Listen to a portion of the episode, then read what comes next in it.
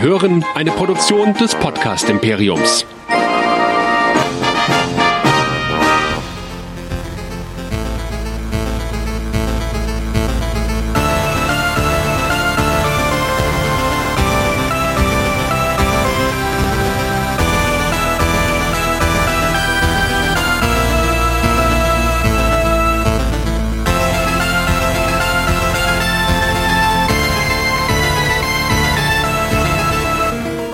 Herzlich willkommen zu West Nerds, dem Westworld Podcast hier bei Nerdizismus. Mein Name ist Chris und mit mir dabei Nerdizist Michael. Hallo. Hallo. Gut in die letzten zwei Folgen vor dem Finale gekommen. Mhm. Ja. Und da ging einiges ab. Wie ihr es schon gemerkt habt und für alle, die neu sind, äh, alle zwei Wochen besprechen wir immer zwei Folgen der zweiten Staffel Westworld und da seid gewarnt, hier wird gespoilert, dass die Balken sich biegen. Bevor wir aber einsteigen, Michael, wo findet man uns denn sonst noch so? Außer auf nerdizismus.de. Ja, der Name ist Programm. Nerdizismus findet ihr eigentlich überall, wenn ihr es bei Google eingibt. Aber ihr findet uns vor allem Dingen auf Nerdizismus. Ihr findet uns aber auch auf Facebook, Twitter, Instagram, YouTube, Vero und per Mail könnt ihr uns erreichen. Und da könnt ihr uns erreichen viele verschiedene Sachen sehen, wie gerade zum Beispiel ein kleines wunderbares Gewinnspiel, was noch äh, einen Tag geht, wo ihr Kinokarten gewinnen könnt. Und das machen wir ja immer wieder sowas. Außerdem findet ihr auf Nerdizismus diverse Serien, die wir machen neben Westworld, West Nerds. Zum Beispiel die Track Nerds über Star Trek, Dead Nerds Talking über Walking Dead ist gerade in der Pause bis zur nächsten Staffel. Game of Nerds, wo wir über Game of Thrones sprechen, was auch noch wieder bis nächstes Jahr ein bisschen dauert. Nerdplay, viel über Cosplay und die Singles, wo wir nicht über Nerd-Single-Börsen sprechen, sondern wo einzelne Nerds über irgendwas sprechen.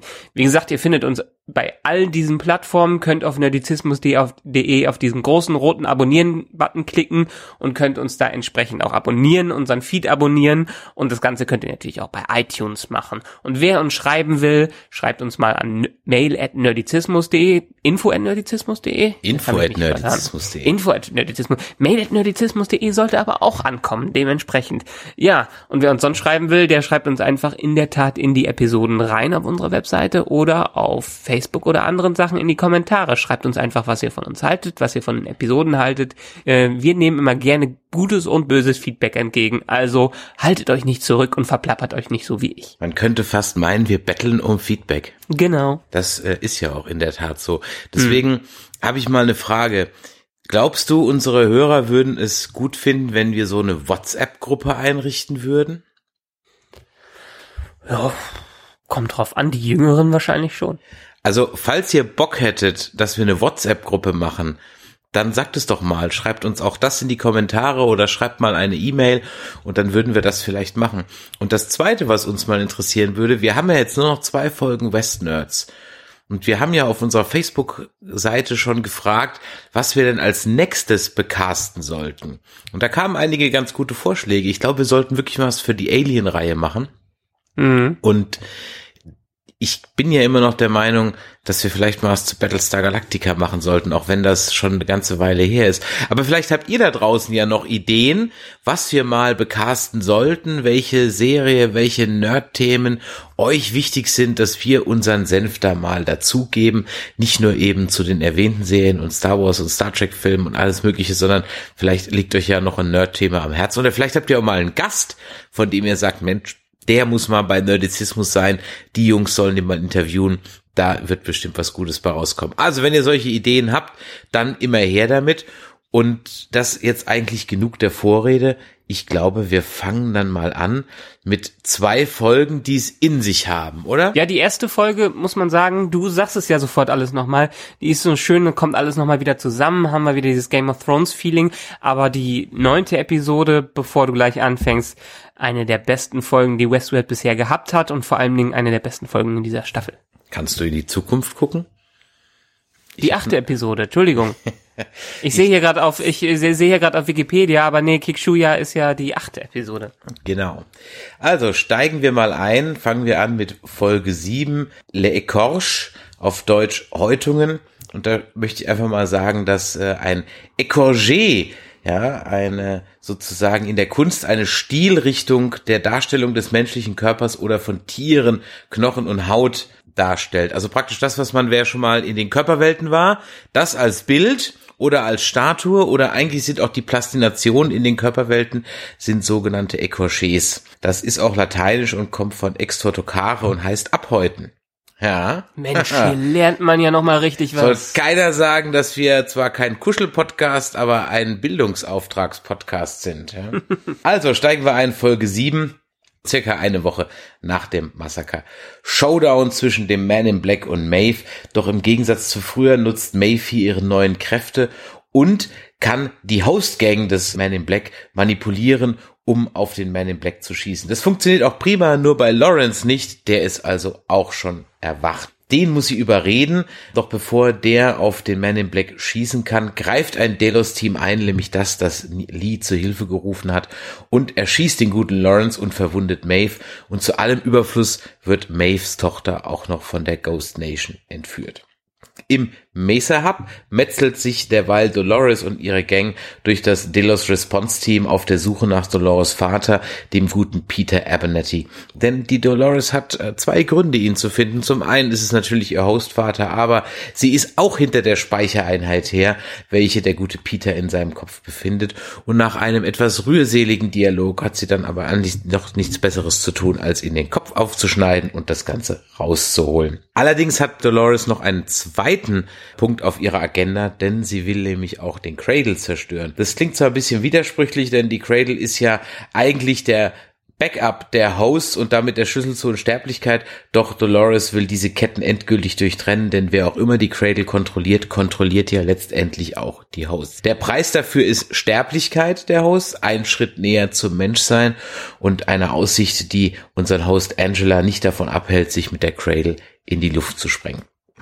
Vorher erleben wir aber noch die Abenteuer von Bernard und Bianca, nein, Bernard und Ford in der Expositionscradle. Wir lernen, dass Ford Bernard sehr schnell nach Arnolds Tod virtuell erschaffen hat und zwar mit seinen Erinnerungen und den Erinnerungen aus den Fidelity-Gesprächen mit Dolores. Und im Gegensatz zum James Delos Host ist Ford aber natürlich schlauer als die Delos-Leute, weil er ist denen ja immer einen Schritt voraus, denn er zwingt nicht den Geist von Arnold in einen Host, sondern er schafft praktisch so ein Hybrid aus Bernard und Arnold, also einen ähnlichen Host und dennoch irgendwie ein Individuum. Und das scheint ja dann geklappt zu haben, offensichtlich. Und der Go to Ford spielt wieder mal Gott, eine Analogie, auf die wir ganz sicher noch öfters zurückkommen werden. Kurz vor der Zerstörung der Cradle lädt sich Ford dann aber noch in den Speicher von Bernard runter und der arme Bernard muss nun zusätzlich zu seinen Gedächtnisaussetzern auch noch mit Ford zurechtkommen, der sich als recht gewalttätig entpuppt. Und da äh, Bernard ein recht friedvoller Geselle ist, nimmt also Ford nun die Dinge in der Hand und dezimiert praktisch das Delos-Team und alle, die im Mesa Hub sind, inklusive auch der Gang von Dolores, welche gerade noch so, naja, gerade noch so, aber deutlich dezimiert aus dem Mesa Hub entkommen kann. Wir lernen auch weiter weiterhin in einem kleinen Flashback, dass die wahren Pläne von Delos also dann doch die waren, wie vermutet, Gästedaten zu sammeln und dort Kopien zu erschaffen, quasi den Schlüssel zur Unsterblichkeit. Zwei Wochen nach dem Massaker, Bernard und Stubbs machen sich auf dem Weg zu Fords Geheimlabor und während Charlotte und Strand immer noch den Datenspeicher suchen, den Dolores ja entwendet hat. Außerdem dämmert der Charlotte so langsam, dass irgendjemand Theresa beim Versuch, die Daten aus dem Park zu schleusen, ermordet hat und da bleibt eigentlich nur zwei übrig, entweder Stubbs oder Bernard. Als sie dann die beiden in Fords Geheimlabor zur Rede stellen kann, entdeckt man eine stattliche Anzahl von verschiedenen Bernard-Hosts und dieser Anblick oder diese Erkenntnis bringt Bernard zum Kollabieren und in diesem Zustand ist er dann ein leichtes Opfer, ihm die äh, Informationen zu entlocken, wo sich der Datenspeicher befindet. Der ist nämlich in Sektor 16, Zone 4. Das wird später nochmal wichtig, denn das ist das geflutete Tal, also dorthin, wohin alle Protagonisten auf dem Weg sind. Folge 8, Kiksuya, so spreche ich das jetzt mal aus. Eine sehr ungewöhnliche Folge, wir werden gleich noch drüber sprechen. In dieser Folge begleiten wir Aketeta, einem der ersten Hosts, nämlich ein Alpha 2 Modell, der schon über 30 Jahre auf dem Buckel hat. Den haben wir aber in der ersten Folge der zweiten Staffel auch schon gesehen. Da hat er nämlich den Investor, den vermeintlichen, gespielt, der den Delos-Leuten das Geld aus der Tasche locken sollte. Der gute Ake lebt friedlich in einem Dorf. Als er eines Tages Schüsse hört und auf der Suche nach der Quelle findet er das Maze, welches ihn erleuchtet.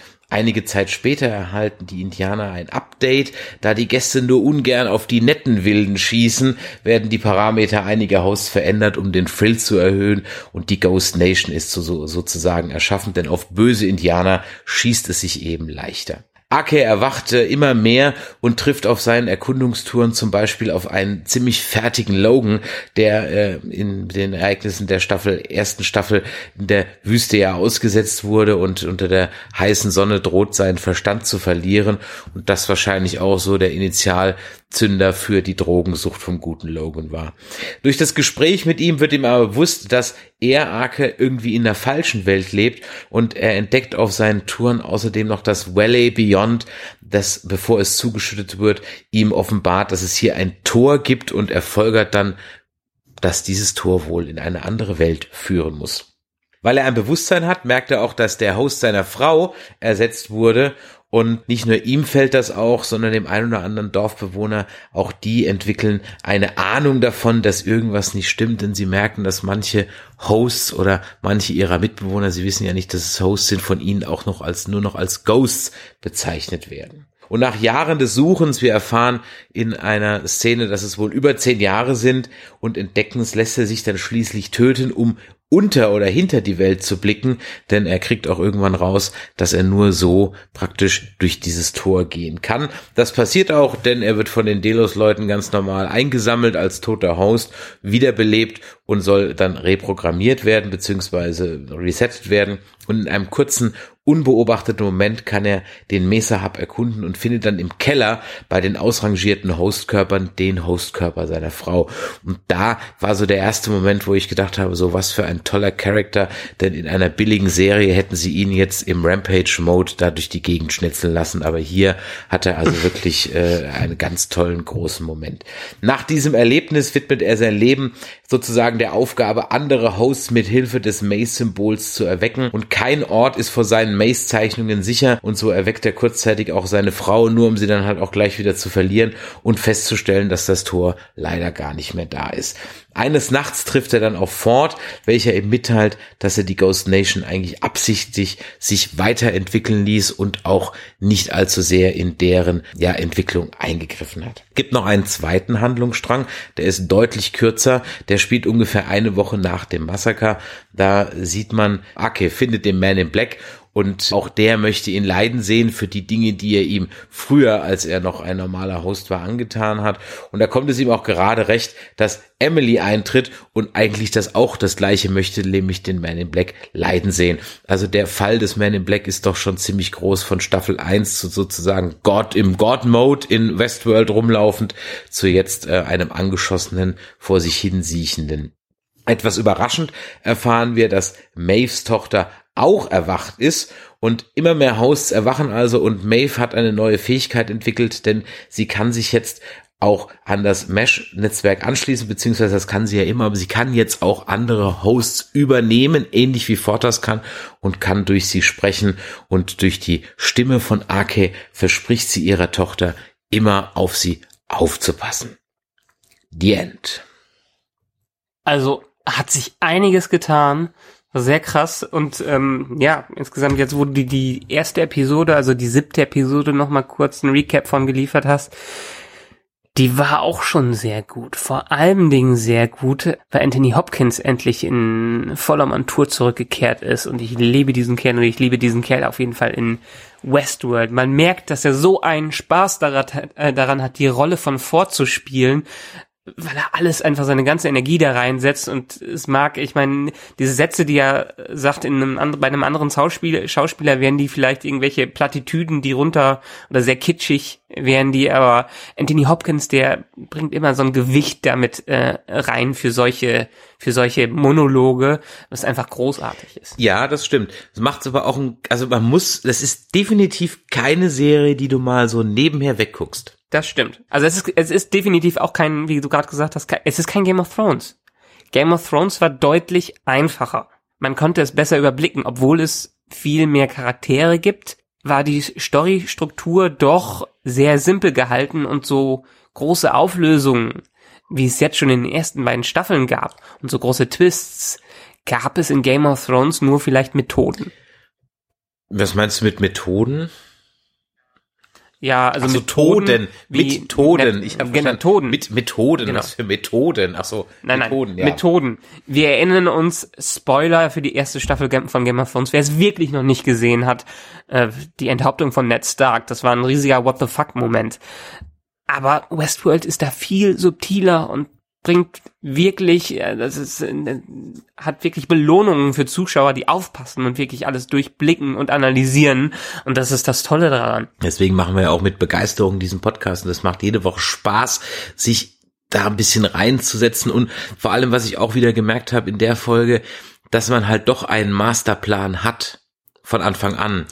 Ja. Zumindest ein Ziel. Und das ist einfach wichtig. Das ist so unendlich wichtig. Das hat man dann gemerkt, als Lost seinen Faden verloren hat. Das hat man gemerkt, als jetzt ähm, Dead, äh, Dead, ähm, hier Walking Dead seinen Faden verloren hat. Und auch bei Game of Thrones äh, verliert es zwischendurch durch mal den Faden. Okay, es gibt dieses große Ziel, aber wer weiß, ob alle wissen, wie das überhaupt aussehen soll. Ja. Und hier war ich halt, also für einen Hallo-Wach-Moment war halt eben, als dann klar war, aha, äh, der Architekter hat diese ganzen Mace-Symbole überall hingemalt. Das heißt, das war also gar nicht für den Man in Black gedacht und das war auch gar nicht Arnolds Spiel, ja, ähm, oder Fords Spiel oder Arnolds Hinweise für den William, sondern das waren einfach Symbole von dem Arke, damit die alle wach werden. Wobei ich nicht verstanden habe, warum dieses Symbol die einfach alle wach macht. Das habe ich nicht ganz verstanden. Wird auch nicht näher erklärt. Ne? Ja, es, es ist, ja, es macht die nicht vielleicht wach, aber es ist ein Ding, wo genau, wo sie halt drüber nachdenken ist über das Grübeln entwickeln sie halt ein größeres Bewusstsein. Genau, es geht ja alles auf diese Theorie äh, des Bewusstseins zurück, dass eine innere Stimme erst als die Stimme Gottes wahrgenommen wird und als die eigene Stimme und dadurch das Bewusstsein erstmal gebildet wird. Und ähm, das Puzzle ist quasi äh, führt führt äh, führt Hosts, die dafür bereit sind, in die Richtung.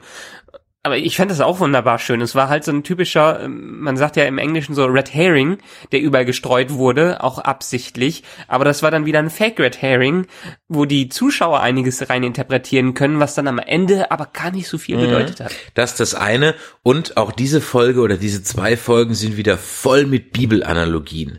Also es, Ja. es, es trieft ja aus allen Ecken und Enden für diejenigen, die es vielleicht nicht so bibelfest sind, wie wir beiden evangelikalen Christen, die natürlich ganz stramm auf Kreationistenkurs sind. Ja, also ich meine, Jurassic World hat es ja wieder bewiesen. Menschen, Dinosaurier können wunderbar friedlich koexistieren. Also ich weiß gar nicht, wo dein Problem ist. Ja, also ja, in der hohlen Erde gibt es auf jeden Fall noch Dinosaurier. Ja, und Terrorkommunisten, Nazis. Ja, ganz klar. Ja, ja Ähm, natürlich. Aber nicht nur Bibel, ähm, also ich habe William Blake nie gelesen, aber ein paar Reviewer haben gesagt, dass Anthony Hopkins äh, direkt William Blake zitiert. Ja, das war das eine. Und äh, es gibt noch ein paar mehr so Analogien. Zum Beispiel, was mir aufgefallen ist, habe ich gar nicht drüber nachgedacht, ist mir jetzt beim Gucken dieser Folge aufgefallen.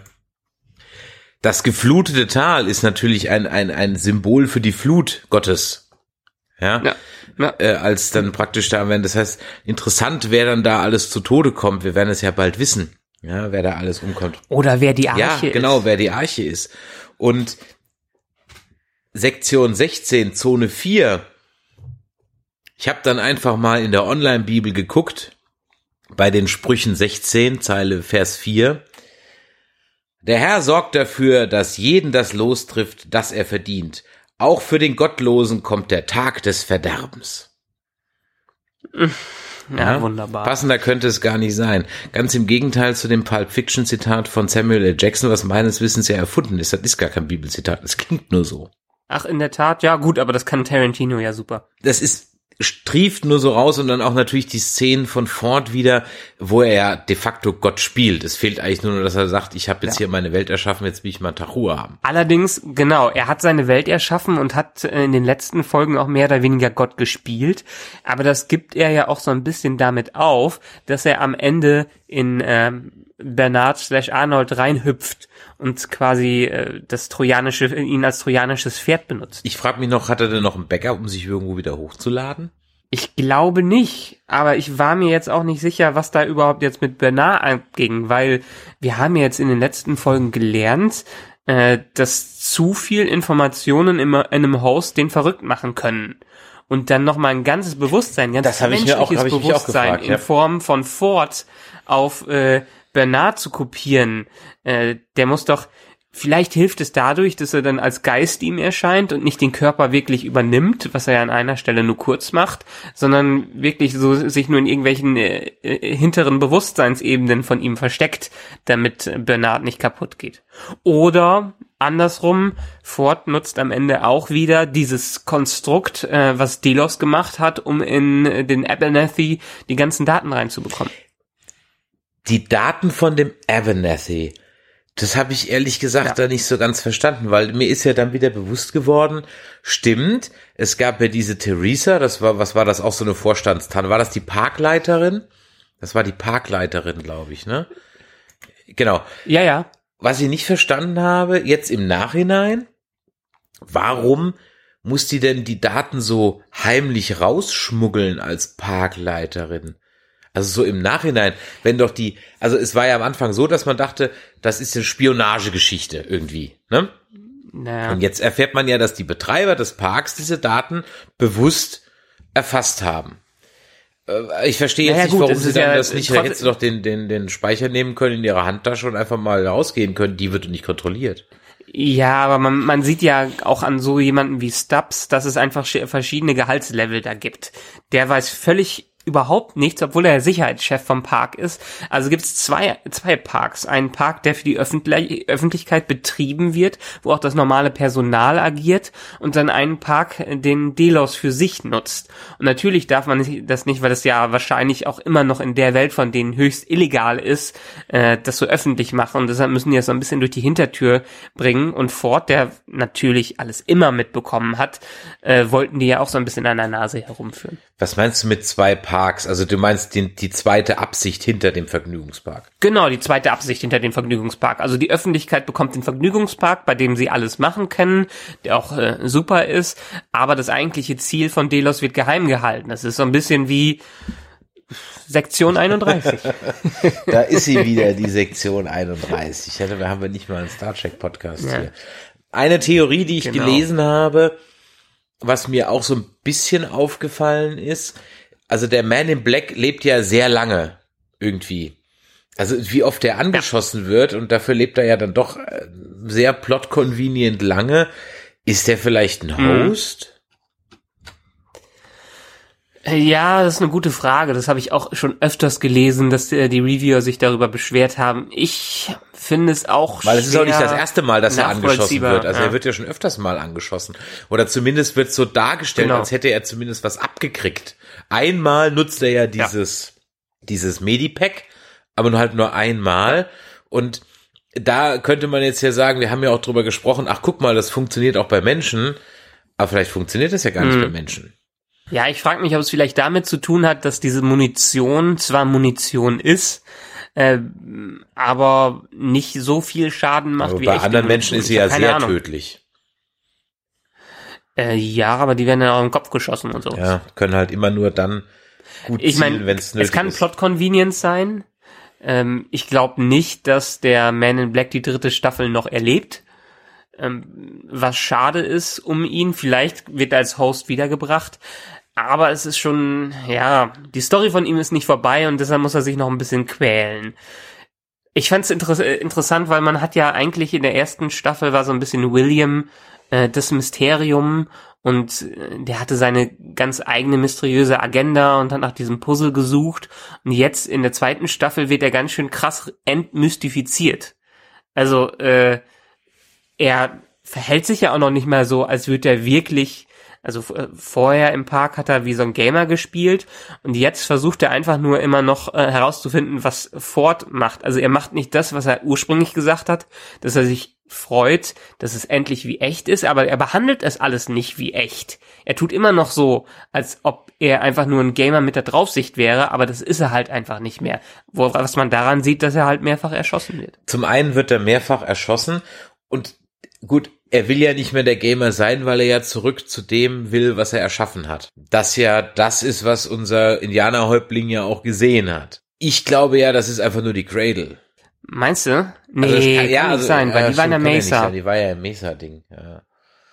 Aber Ja. wenn, Also ich weiß auch nicht genau, was es ist. Da ist ja auch dann diese mysteriöse Waffe. Vielleicht ist das ein Reset-Button für alles. Kann natürlich sein.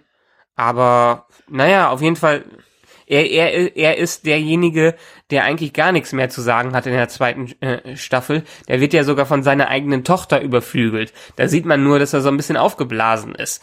Was interessant wird für die nächste Folge, weil in dem Trailer wurde gezeigt, dass Folge 9 wirklich eine William-Episode ist. man sieht ja in einem Trailer-Ausschnitt ganz kurz, dass er wohl diese Tür findet, die wir jetzt gerade in der Folge gesehen haben. Zumindest sieht dieses Gate Ja. sehr ähnlich aus. Da bin ich also mal Ja. gespannt. Am Ende des Tages landen sie alle an der Stelle, weil Dolores will hin, weil sie glaubt, es ist eine Waffe. Der Man in Black will hin, um es zu zerstören. Die Ghost Nation will hin, um Dolores aufzuhalten, weil er sagt, wenn Dolores dahin kommt, dann beendet sie alles. Ob Maeve noch dahin will, weiß ich gar nicht mehr so genau.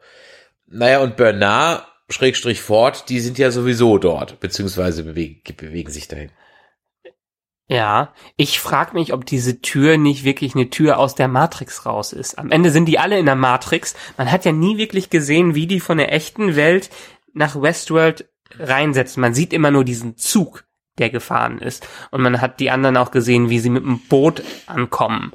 Aber das bedeutet ja nicht, dass sie unbedingt in der echten Welt da sich reingesetzt haben. Vielleicht mal eine ganz abgefahrene Theorie, dass das wirklich alles eine Simulation im Und Computer dass ist. praktisch die Cradle mit den CinemaScope-Balken praktisch dann die Inception in der Inception ist. Genau, genau. Gewagte Theorie. Ich weiß nicht, passt ja, passt ja dazu. Das ist der Bruder von Chris Nolan, ne? ja, und hat dann sich gedacht, ich mach mal so ein Nein, ich ich ich glaube ich glaube es nicht wirklich. Ich kann mir noch nicht wirklich vorstellen, was äh, wir in dem äh, Valley Beyond finden. Da bin ich auch sehr gespannt drauf und ich bin auch froh, dass diese zwei Folgen hier so ein bisschen noch wieder an Fahrt gewinnen. Also beziehungsweise die sechste und siebte haben deutlich an Fahrt gewonnen und ein bisschen mehr Story erzählt und die achte war ähm, nochmal eine schöne Hintergrundgeschichte, wie so ein kleiner eigener Film. Aber bleiben wir vielleicht nochmal bei, äh, bei der siebten, weil, wie gesagt, da passieren ja einige interessante Dinge. Ähm, in der Jetztzeit, also zwei Wochen später, war es scheinbar dem Delos-Sicherheitsteam gar nicht bewusst, dass Bernard ein Host ist. Die ganze Zeit nicht. Wir dachten vielleicht, also man hat ja schon mal drüber gerätselt, ob die vielleicht nur mit ihm spielen und ihn hinhalten, aber die finden es ja wirklich erst raus, als sie die ganzen Bernard sehen. Wer findet es denn jetzt genau heraus? Alle? Auch die Charlotte? Nee, die Charlotte wusste doch, dass der ein Host ist, oder? Nein, wusste, wusste die auch nicht. Okay, da war ich mir, da war ich, da war, ja, Das da war ich mir nicht ganz sicher, ob die das jetzt, also, dass sie einfach nur überrascht, ob sie jetzt überrascht war, da die sieben, acht, neun, zehn Hosts zu sehen. Halt im Sinne von, huch, warum stehen da so viele Kopien von dem rum? Oder ob sie jetzt überrascht war, kacke, der ist ja ein Host. Das, Ähm, da war ich mir jetzt nicht so hundertprozentig sicher. Ist doch, nee, nee, das ist, sie ist kacke, der ist ja ein Host, sonst hätte sie ja schon was anderes. Ich meine, sie hat ja auch die Befehlsgewalt. Sie hätte ihn ja auch in den Analysemodus Ja, okay, rüberbringen stimmt. können. Das hat ja die ganze Ja, Zeit ich, nicht ich, hab, gemacht. ich hatte, irgendwie hatte ich so, also ich habe noch gar nicht drüber nachgedacht, wer eigentlich wusste, dass Bernard ein Host ist. Und irgendwie hatte ich so mal die Idee, dass das eigentlich alle wussten, außer Bernard. Also, dass er halt so der Host Executive Trottel war, den man halt hat rumschicken können. Irgendwie. nee, nee, das war schon, das war schon. Aber, aber, aber äh, es muss der doch, Einzige, aber, der aber das, aber das muss doch dann einer gesehen haben, dass der aussieht wie Arnold. Also ich meine, warum wundert sich da keiner, dass Er dann ist ja, ist ja 30 Jahre her. Ja, aber ja gut und, und er hat ja Moment, aber die auf den Fotos hat ja nur er sich nicht gesehen.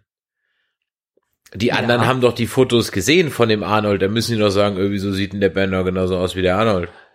Ja, aber in der ersten Staffel wurde ja immer schon gesagt, dass der äh, der erste Macher, also der Originalmacher von Westworld so ein bisschen wie ein Mysterium ist. Keiner hat ihn eh, je richtig gesehen oder er ist immer im Hintergrund geblieben. Und jetzt denkt mal nach 30 vor 30 Jahren irgendwelche berühmten Menschen, an die man sich noch erinnert.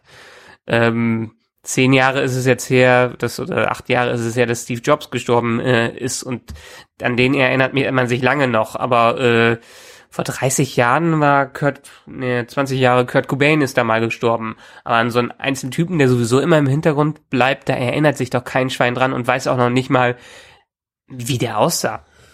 Hm. Hier ist ein bisschen weit hergeholt. Also da gehe ich jetzt nicht so hundertprozentig d'accord. Ich meine, vielleicht habe ich auch die erste Staffel einfach nicht mehr so hundertprozentig im Kopf, dass mir da jetzt irgendwie was entgangen ist oder ich nicht mehr irgendwie was richtig im, in Erinnerung habe. Wenn es einer besser weiß von unseren Aber Hörern, schreibt's uns mal als Mail oder in die Kommentare, wie das eigentlich war. Also ich habe irgendwie so bei mir abgespeichert, die wussten alle oder zumindest einige wussten, dass der ein Host ist, aber Nee. okay. Bei Bernard wusste Gut, das aber wenn es keiner. keiner wusste, dann ist die Frage, warum hat keiner mal gesehen, wie der, oder vielleicht sieht der Arnold ja ganz anders aus und nur für uns Zuschauer ist er halt so wie der, so wie der Ja, Man in Black und der, nicht. und der junge William oder so. Hm. Ich glaube schon, dass es einfach so ist, dass es gibt ein wenige Fotos von äh, Arnold und deshalb äh, erinnert sich keiner dran. äh, Also dran. war Arnold nie bei Facebook. Nö. Wenn es da noch Facebook gab damals. Stimmt, ja. Bestimmt. MySpace gibt's ja auch noch. Naja. Ja. Ein, ja, gut. Eine interessante Frage, die ich mir die ganze Zeit in den beiden Episoden gestellt habe, ähm, und das wir sicherlich in den nächsten zwei Episoden erfahren werden, stirbt Elsie am Ende? Oh, die habe ich ja gar nicht mehr gedacht, die ist ja komplett weg, ne? Genau, in der Neuzeit hat man die, noch- in der aktuellen Zeitlinie hat man die gar nicht mehr gesehen. Hm. Und ist die Frage, ob jetzt, wie bei meiner Theorie, äh, Bernard einfach das trojanische Pferd ist, der alle mit sich mitnimmt und deshalb Elsie mit Hilfe von Ford dran glauben musste, oder ob die sich versteckt und auf ihre, oder auch wieder gefangen gehalten wird. Die wird ja immer überall gefangen gehalten. Das könnte ja auch sein. Puh, und da habe ich mir ehrlich gesagt noch überhaupt keine Gedanken drüber gemacht. Also sie ist ja nicht bei der Explosion der Cradle draufgegangen. Zumindest hat man es Genau. nicht gesehen. Das wäre auch komisch, wenn sie da jetzt Ja. auf einmal weg wäre. Ganz ehrlich, habe ich mir wirklich keine, Gedanken drüber gemacht. Die, die muss ja da auch noch irgendwo rumhüpfen. Vielleicht sehen wir die dann Genau. Auch am Ende irgendwo in diesem, was auch immer es ist, wieder.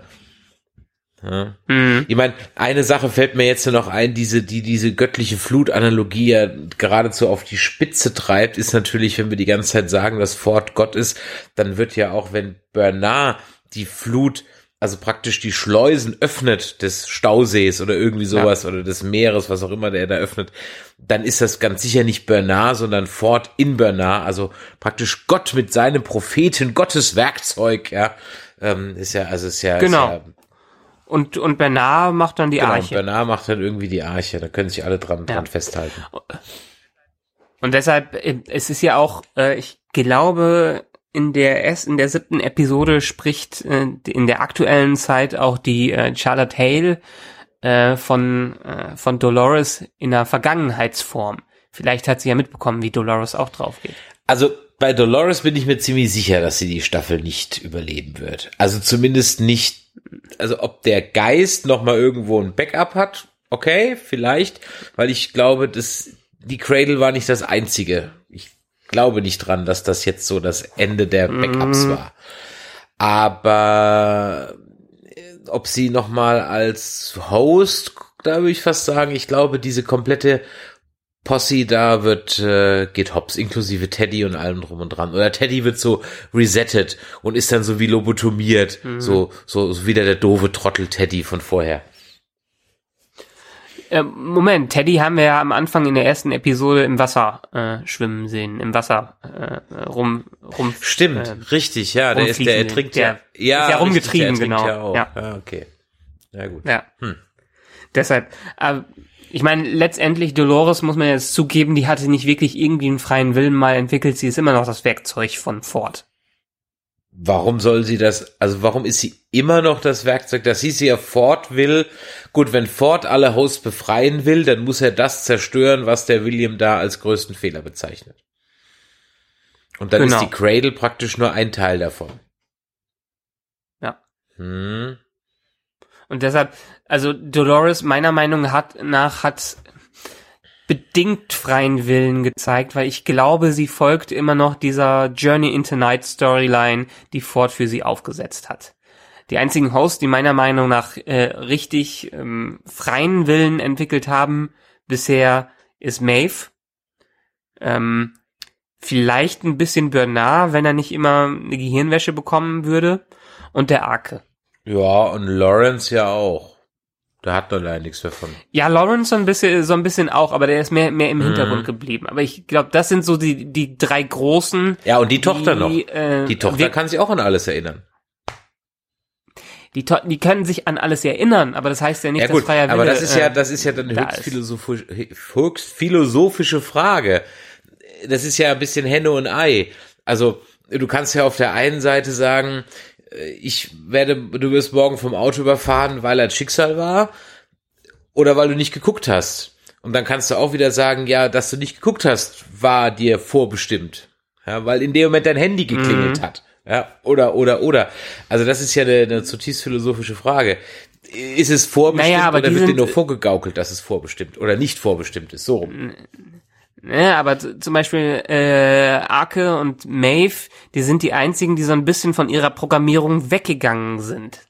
Äh, die haben sind nicht dem gefolgt, was ihnen eingeprägt wurde. Die haben nicht mit ihrem Standardleben weitergemacht oder nicht in ihren Parametern weit, äh, weiter agiert. Und Maeve jetzt vor allen Dingen am Ende auch, wo sie dann äh, auf Wiedersehen zu ihrer eigenen Tochter äh, sagt, sieht man, wie sie sich komplett von allem jetzt löst. Das heißt ja dann eigentlich auch, dass alle Hosts oder weiß ich nicht, heißt es, dass Hosts, wenn sie nur lang genug nicht getötet werden, im Bewusstsein entwickeln? Oder braucht es das Mace-Symbol, um diesen Denkprozess anzuregen? Nee, ich glaube, das Maze braucht es nicht. Es braucht irgendeinen Denkanstoß, dass man sieht, diese Welt ist keine richtige Welt. Und es kann auch was anderes geschehen, ähm, als was ich die ganze Zeit immer gemacht habe. Also, dass ich nicht in meinen Bahnen einfach so weiterlebe. Das braucht einen Anstoß und das braucht eine Entwicklung, um sich dann äh, den freien Willen quasi zu verdienen. Der Ark hat das gemacht, indem er jetzt irgendwie, was war da, sieben Zehn Jahre, Jahre äh, zehn Jahre. überlebt hat.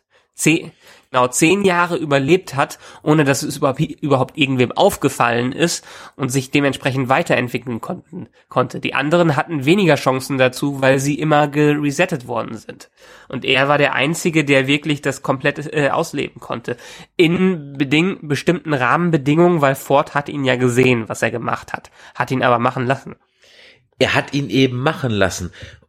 Wollte er einfach gucken, was passiert? Ich glaube ja, weil er war ja auch ziemlich überrascht, als er aufgetaucht ist äh, bei seinem bei seiner schönen Installation. Also er kam mir nicht so vor, als hätte er ihn da erwartet. Das hab ich mich, das hab, das dachte ich auch. Ich habe mich aber auch gefragt, was macht Ford denn da? Spielt der Gunther von Hagens oder was, was macht der da? Ich habe das irgendwie nicht ganz verstanden, was das sollte.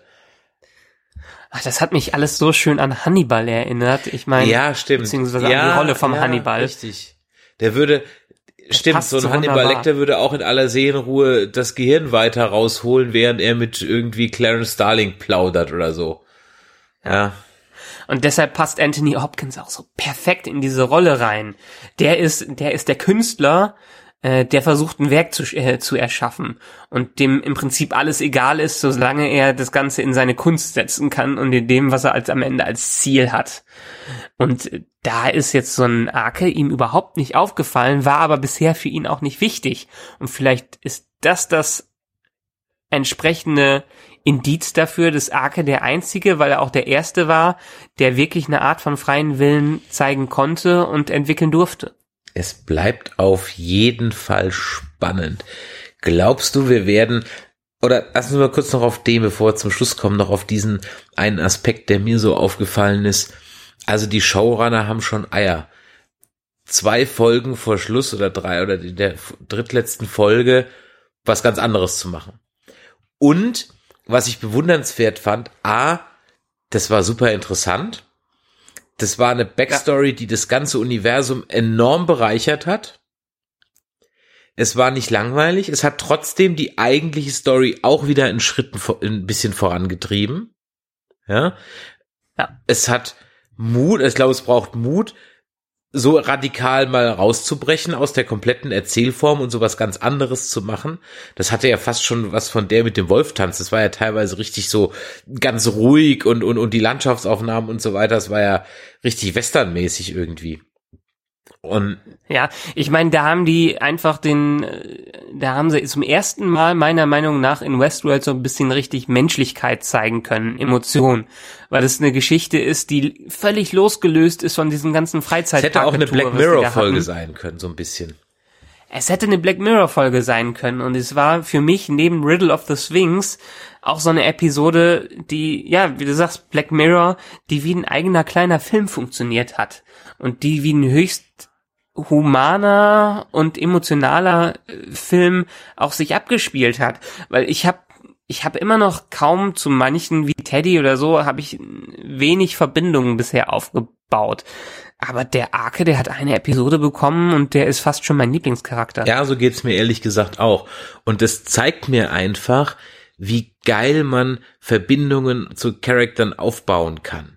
Und wenn wir jetzt nochmal Ja. den Spoiler für Dead, ähm, äh, für Walking Dead Staffel 8, nee, 7, wo sind wir? Ah, 8, Wir waren genau. jetzt in acht. Spoiler für Staffel 8. Für den Tod von Karl, den ich acht Staffeln, äh, Staffeln lang erlebt habe und der mir relativ am Arsch vorbeiging. ja, Ne? wenn der jetzt am Ende gestorben wäre, nach so einer Story, ganz andere Nummer. Ja gut, das ist ja auch völlig nachvollziehbar. Ich meine, wenn wir uns Karl ansehen, Karl durfte sich während Walking Dead nie wirklich entwickeln. Walking Dead war auch eine oder ist noch eine Ensemble-Show, äh, wo jeder wenig Zeit bekommen hat, wo wir wenig Zeit wirklich mit einem Charakter äh, verbringen und meistens müssen die nur auf irgendeine Bedrohung reagieren. Sie reagieren nur. Das funktioniert einfach nicht nur beim Charakter. Ein Charakter muss auch mal aus sich selber äh, was machen können. Er muss Entscheidungen fällen können und nicht nur auf andere Sachen reagieren dürfen. Und äh, beim Arke haben wir erstens eine gute Hintergrundstory bekommen. Er hat im Friedlichen gelebt. Er hat sich schon für gewisse Sachen entschieden. Er hat vor allem eine Beziehung zu einem anderen Charakter, eine richtig wichtige Beziehung. Man spürt ja die Emotionen zu seiner äh, geliebten Frau oder was ist immer zu seinem anderen geliebten Host.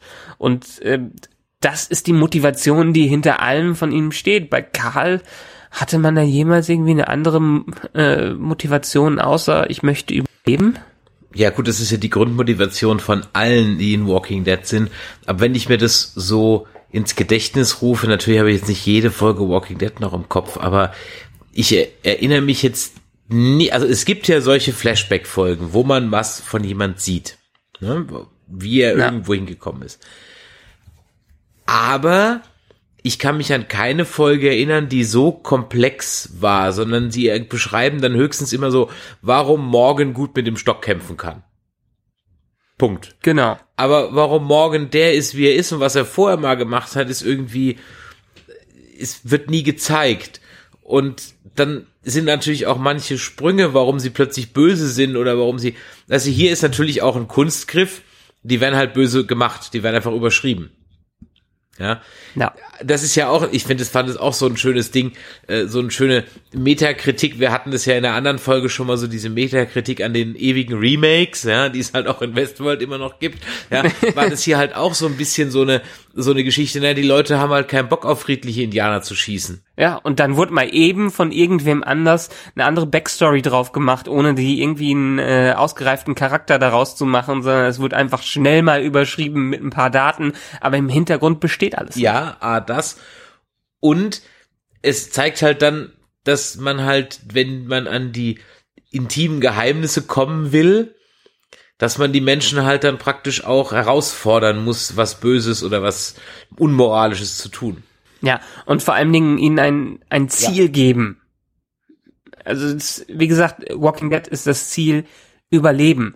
Ähm, hier hat Arke ein Ziel bekommen, seine Geliebte zu finden und das Tor zur Welt hinaus zu finden und nicht einfach nur weiter in Westworld überleben. Wenn wir jetzt gedacht hätten, okay, Westworld geht jetzt in alle Ewigkeiten weiter und der kann jetzt mindestens acht Staffeln noch tun, was er tun kann, hat er ja kein richtiges Ziel dahinter. Aber hier fiebert man ja mit ihm, weil man ja möchte, dass er aus dem Ganzen ausbricht oder dass er wenigstens friedlich weiterlebt und mit seiner Geliebten wieder zusammenkommt. Und das ist das große Ziel, was er aber nie wirklich erreicht und nicht wirklich erreichen darf. Und in Walking Dead dürfen ja alle überleben, bis sie nicht mehr wichtig sind für die Wobei Story. ich glaube, dass er seine Frau wieder sieht. Weißt du warum? Weil der Ford hat ja diese Hosts, die stillgelegten Hosts aus dem Kühlschrank ja benutzt, um seinen Massaker Mhm. zu machen. Mhm. Vielleicht ist die ja da auch dabei. Die Frage ist halt, ist ihr Geist jetzt zerstört mit der Cradle oder steckt ihr Geist in irgendeinem anderen Host drin? Naja, wir haben ein Beispiel mit Clementine. Richtig, darauf Clementine ist ja mehr ja. oder weniger Zombie-Clementine. Also die ist als Charakter nie wiedergekommen. Das ist einfach auch nur ein Werkzeug, was von allen anderen benutzt wird.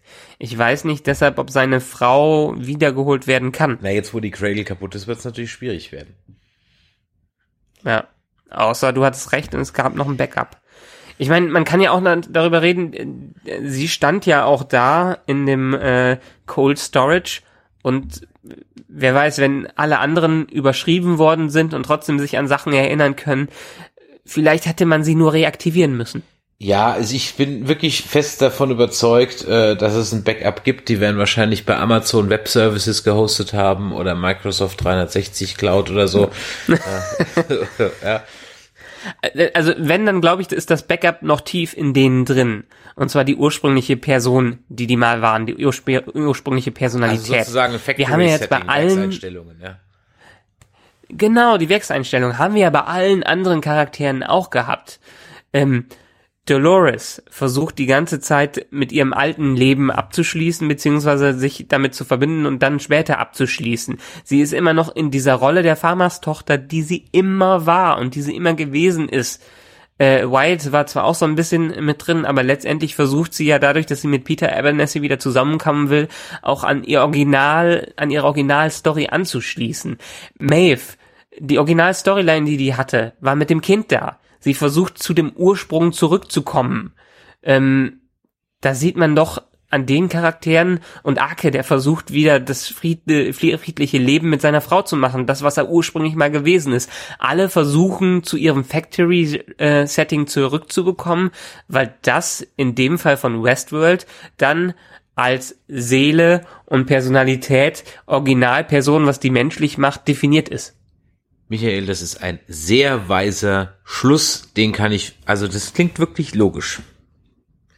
Ich glaube, da hast du recht. Ja, manchmal sage ich Sage auch ich jetzt mal, da hast du recht. Wenn ihr auch der Meinung seid, dass der Michael recht hat, dann schreibt uns eine E-Mail. Wenn ihr nicht der Meinung seid, dass der Michael recht hat, dann schreibt uns auch eine E-Mail oder in die Kommentare bei iTunes, bei Facebook, Twitter und so weiter. Wir freuen uns darauf, mit euch zu diskutieren und äh, dann hören wir uns in zwei Wochen wieder. Ich bin schon extremst gespannt drauf. Du auch? Ja, und wir hören uns in drei Wochen wieder, weil in zwei Wochen bin ich noch im schönen Griechenland auf Kreta am Strand. Unverschämtheit. Aha. Bei den Pleitegriechen, unglaublich, ja, kostet da fast gar nichts. Ja. ja, da wünsche ich dir mal, wünsche ich dir mal viel Spaß. Dann machen wir Dankeschön. jetzt ja ein kleines äh, Westnerds-Päuschen. Umso länger kommen wir dann zurück. Mal schauen, vielleicht lassen wir uns irgendwie ein bisschen was einfallen für die letzte Folge. Vielleicht klappt's ja diesmal mit einem Live-Audio-Kommentar. Dann könnt ihr praktisch unseren Kommentar laufen lassen, während ihr die Folge guckt. Ihr müsst sie dann halt nur noch mal gucken. Aber da wird uns schon irgendwie was einfallen. weißt du irgendwas über die Längen der letzten zwei Folgen? Werden die ein bisschen länger oder so? Also die Macher haben sich schon viele Freiheiten bei diesen Episoden genommen. Manche war zwar nur eine knapp eine Stunde lang, aber wir hatten auch schon eine Stunde 15 hier in dieser Staffel. Ich kann mir vorstellen, dass das Finale supersized ist. Ähm, Glaube ich schon, dass wir dann die anderthalb Stunden die Spielfilmlänge voll bekommen. Ach, dann ist schon wieder vorbei. Es hat so viel Spaß gemacht. Aber gut, zwei Folgen haben wir noch. Wir freuen uns drauf. Ihr hoffentlich auch. Dann hören wir uns also in drei Wochen mit den Westnerds wieder. Wenn ihr vorher nicht genug von uns bekommen wollt, dann hört doch mal auf Nerdizismus in den Rest rein. Da ist zum Beispiel gerade unsere Folge zur Solo A Star Wars Story online. Und vielleicht schaffen wir es auch noch was zu Jurassic World 2 zu machen. Mal gucken. Aber auf jeden Fall findet ihr da noch eine Menge Podcasts, die ihr euch reinziehen könnt. Da wird euch die drei Wochen ganz sicher nicht langweilig werden. In diesem Sinne, machtet Jord. Danke für eure Zeit. Vielen Dank fürs Zuhören. Michael, dir wieder vielen Dank für deine fundierten Schlussfolgerungen. Bis die Tage. Machet Jord. Tschö. Tschö.